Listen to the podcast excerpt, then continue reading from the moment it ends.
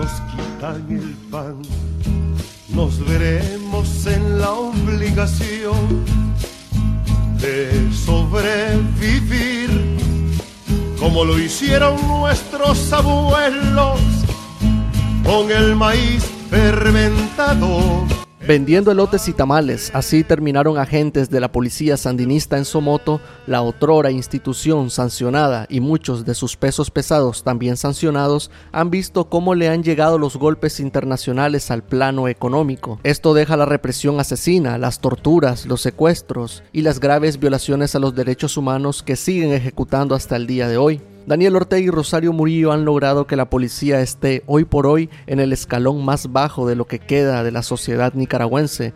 La policía está por los suelos, tanto por su imagen como por el rechazo que siente la gran mayoría de la ciudadanía.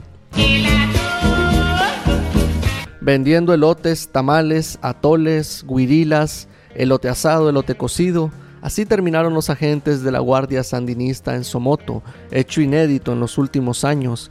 Recuerdo vagamente cuando en los años 90 la policía no tenía ni para la gasolina y si llamabas para poner una denuncia y pedir que se presentaran en tu barrio, los agentes te pedían para el combustible. Parece que esos días se pueden volver a repetir, aunque dudo mucho que la gente les dé para la gasolina. Si en 2018 le negaron el agua vendiendo elotes y tamales. Así terminó la Guardia Sandinista en Somoto, mientras el comisionado Ramón Avellán vacaciona en un hotel con toda su familia, luego de masacrar y cumplir como un sabueso los pedidos de los decrépitos del Carmen, sentado en el parque de Masaya tomándose un fresco, mientras los oficiales de Somoto sudando, soplando la leña y el carbón.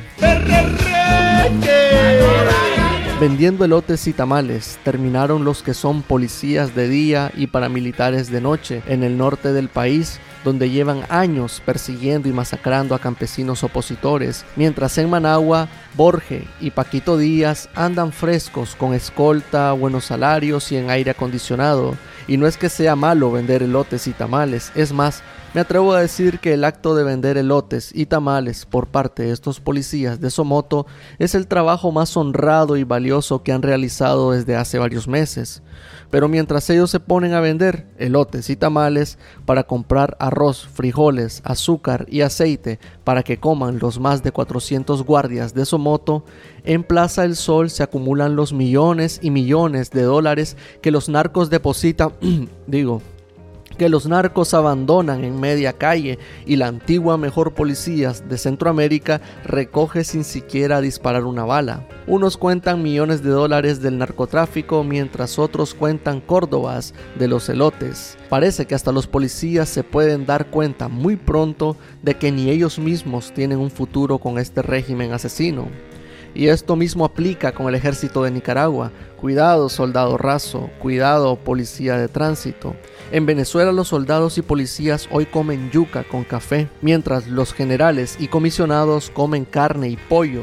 Son dueños de negocio y tienen autos lujosos, mientras las familias de los guardias apenas pueden comer una vez al día. Si ya sos pieza de ajedrez, ¿vas a dejar que te sacrifiquen? Allá vos.